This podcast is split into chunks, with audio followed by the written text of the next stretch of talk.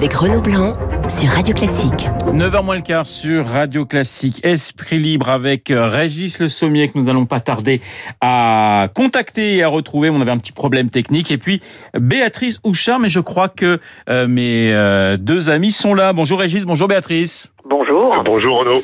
Alors, euh, première question, l'image que vous conservez de ces premiers jours de, de déconfinement, oui, quelle est l'image que, que vous retenez de, de, depuis lundi, Béatrice?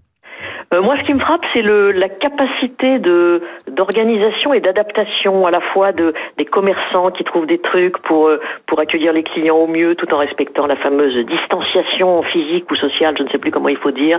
Et puis le, le la, la, faculté d'adaptation aussi bah, des euh, des Français tout simplement qui portent le masque, qui font attention, qui qui pour l'instant ne s'énervent pas trop. Bon, le problème c'est que sur la durée, tout ça va devenir quand même très pesant. Mais voilà, c'est c'est ce que je retiendrai beaucoup plus que les les quelques écarts de quelques bobos au canal Saint-Martin, ça n'a pas, ça me semble pas du tout euh, représentatif de ce qui se passe dans le pays. Régis, même question? Même question, moi je dirais euh, une certaine joie de vivre retrouvée, même Oui. si on sait que tout le monde est prudent, euh, il y a quand même sur les visages fatigués, un visage fatigué, on voit bien tout le monde a du mal à se sortir un petit peu de, de cette torpeur dans laquelle on a été plongé pendant deux mois, Euh, mais il y a quand même une vraie, une vraie joie, une vraie joie de se retrouver en respectant évidemment la distanciation, ce qui n'est pas toujours facile. Hein. Je vois euh, euh, dans, dans, dans certains euh, à Bagatelle, dans des endroits où j'ai pu euh, j'ai pu aller euh, ces, ces jours derniers, eh bien euh, les gens bon parfois sont un peu nombreux. Bon, ils se regardent, ils s'évitent parce que ce qui est, ce qui est quand même terrible dans cette histoire, c'est que on a appris à s'éviter et que là il faut continuer à faire cette distance pour évidemment endiguer la pandémie, mais on sent qu'il y a vraiment un besoin physique de se retrouver. Euh, S'il n'est pas encore possible, donc ça se traduit par le sourire, ça se traduit par des discussions à bonne distance, et c'est vraiment cette joie de vivre qui m'a marqué euh, dans les deux derniers jours. Avec des, des images aussi assez fortes de, de retour. Alors évidemment, c'est au, au compte-gouttes, c'est vrai, mais euh, de ces écoliers qui retrouvent euh, leur classe. On a aussi eu beaucoup peur hein, dans les dans les transports, la question des, des transports et de la distanciation sociale. C'est vrai que pour le moment, euh, c'est plutôt Béatrice, c'est plutôt bien parti. Pour l'instant, ça se passe plutôt bien dans la mesure où beaucoup de beaucoup de gens qui étaient en télétravail peuvent continuer de de travailler de cette manière. Là encore, la question c'est sur la durée, comment tout tout ça pourra se pourra se passer. Et puis vous parliez des enfants, ben, je pense que les enfants ils sont très heureux de retrouver leurs copains et et de ne, de ne plus être entre quatre murs chez papa et maman, même s'ils pouvaient être être bien contents. Sur, ce que disait Régis Le Sommier à l'instant, justement, ça me fait penser aux aux, aux enfants, le fait de le- le- pour les pour les, les petits enfants qu'on est en train d'élever, je trouve que le fait de les élever et on est obligé euh, en leur disant attention, l'autre peut être dangereux, l'autre est un l'autre devient un ennemi finalement, il faut éviter l'autre. C'est très compliqué je pense pour les jeunes parents euh, qui ont des euh, qui doivent euh, avec le plus de, de psychologie possible les, les, les faire se, se méfier sans, sans, sans leur donner la, la peur de l'autre. Alors l'actualité, Régis et Béatrice, c'est bien sûr cette cette affaire Sanofi, cette guerre des vaccins. Régis, bon, quand on sait que les États-Unis ont mis sur la table euh, plus de 220 millions de dollars justement pour aider la recherche et le laboratoire Sanofi, est-ce que vous étiez étonné par euh, les déclarations euh, du labo qui a fait quand même machine arrière depuis depuis 24 heures? Bah, étonné, euh, non. Enfin, c'est quand même, euh, si, il y a quand même quelque chose d'assez particulièrement choquant. Je pense que sinon, il n'y aurait pas eu cette euh, cette polémique. Mais c'est dans la directe lignée de celle qu'on a eue pour la, la guerre des masques, Oui. qui s'est déjà produit euh, au début, avec, souvenez-vous, ces achats de, de quantités de masques quasiment sur les tarmacs de l'aéroport destinés à l'Europe, et les Américains arrivaient avec des dollars pour pouvoir s'en procurer. Donc, il y a déjà eu cette tentation. On sait que les États-Unis aussi sont absolument sans scrupules euh, vis-à-vis de ça. Et euh, il faut aussi reconnaître une chose, c'est que même si la pandémie a un peu tendance quand même à se calmer chez nous, elle est quand même euh, largement en cours encore aux États-Unis. Et que là se produit une chose qui est très importante, c'est on est en année électorale et, et, et il y a derrière tout l'enjeu de la réélection de, de, Donald Trump.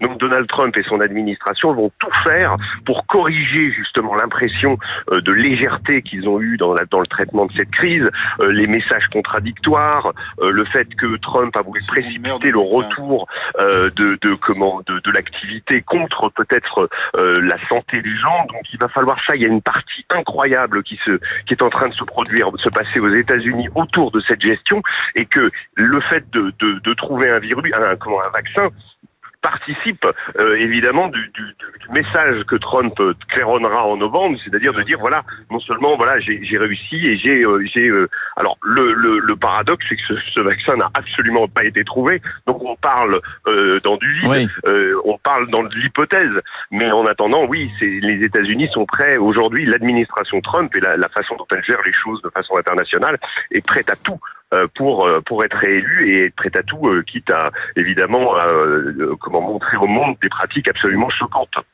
Béatrice, est-ce que cette affaire Sanofi ne montre pas aussi le, le problème de de la recherche en France et puis et puis en Europe? Oui, d'ailleurs, Sanofi euh, euh, lance non pas un appel au secours, mais enfin quand même un appel à l'Europe pour que l'Europe euh, finance. oui, un petit rappel à l'ordre hein, quand même sur le vieux continent en disant ça serait bien de nous aider Sanofi plus. bénéficie quand même beaucoup de fonds en France.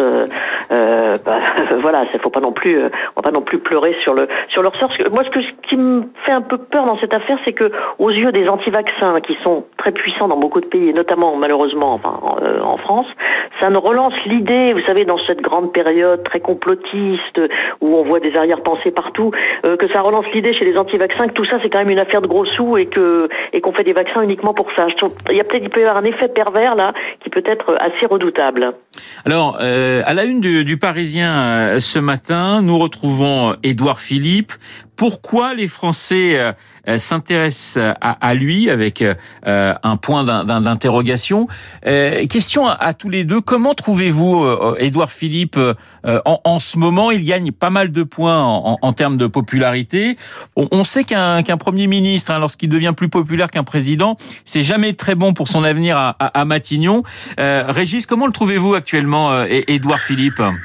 Bah, si, si faut, pour continuer un petit peu ce que ce que vous venez de développer, oui, il a, il a l'air en pleine forme, lui alors que euh, le, le, chef de l'exécutif, euh, donc Emmanuel Macron, lui par contre euh, semble un petit peu payer, je dirais les, les, comment les atermoiements, les, les comment les incohérences du début de la gestion de cette crise.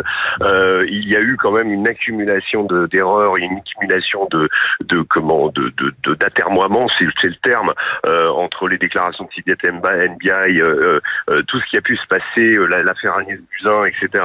Tout ce qui, tout ça, je pense semble être mise au crédit, euh, comment, à la charge d'Emmanuel Macron, tandis que lui, Édouard Philippe, il est arrivé en plein milieu de l'épidémie comme un petit peu euh, la personne qui a pris un peu les changements. Je, pense que c'est une question d'impression, mais euh, je pense que le couple exécutif était tout à fait d'accord.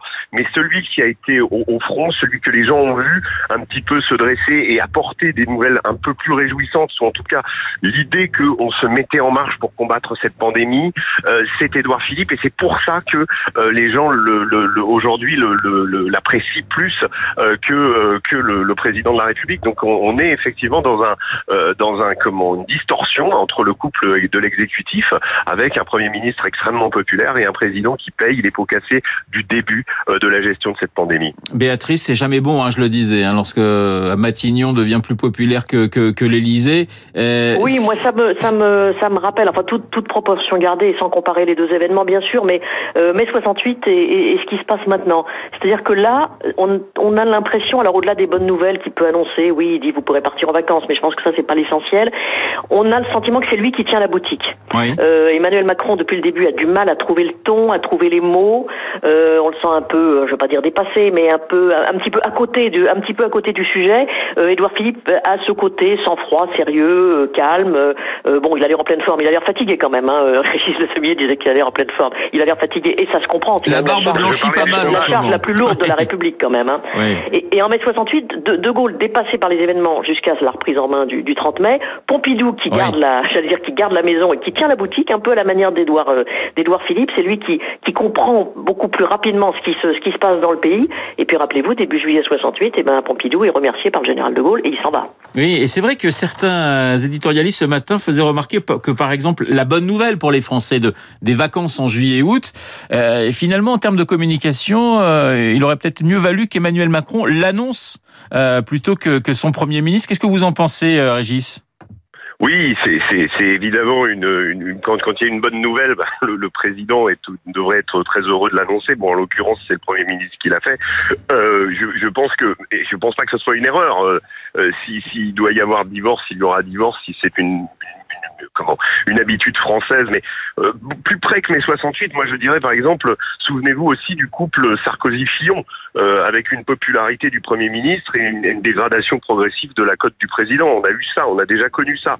Effectivement, ça met le, Premier ministre dans une position délicate. C'est toujours la, une sorte de de- d'habitude française. Euh, mais bon, là, là, force est de reconnaître que c'est lui vraiment qui est allé au front. C'est lui qui a su trouver les mots. C'est lui qui a su imprimer cette musique aussi euh, dans, la, dans, des Français qui étaient complètement angoissés. Il faut voir ça aussi. Hein.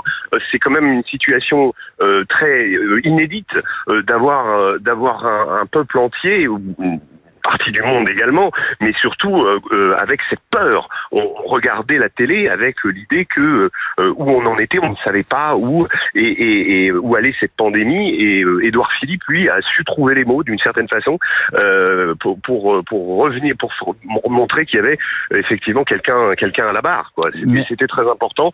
Et, et c'est, ça aujourd'hui qui fait que euh, il est en grande forme. Je disais euh, pas forcément physiquement parce que ça a dû être très dur pour lui, mais dans les sondages en tout cas et dans le dans, dans, la, dans l'appréciation des Français. Merci beaucoup Régis, Régis Le Sommier. Merci Béatrice, Béatrice Houchard dans Esprit Libre. Euh, ce matin, il est 8h56. Dans un instant, nous allons retrouver eh bien euh, Béatrice Moidine euh, qui dirige, vous le savez, le site de Radio Classique. À tout de suite.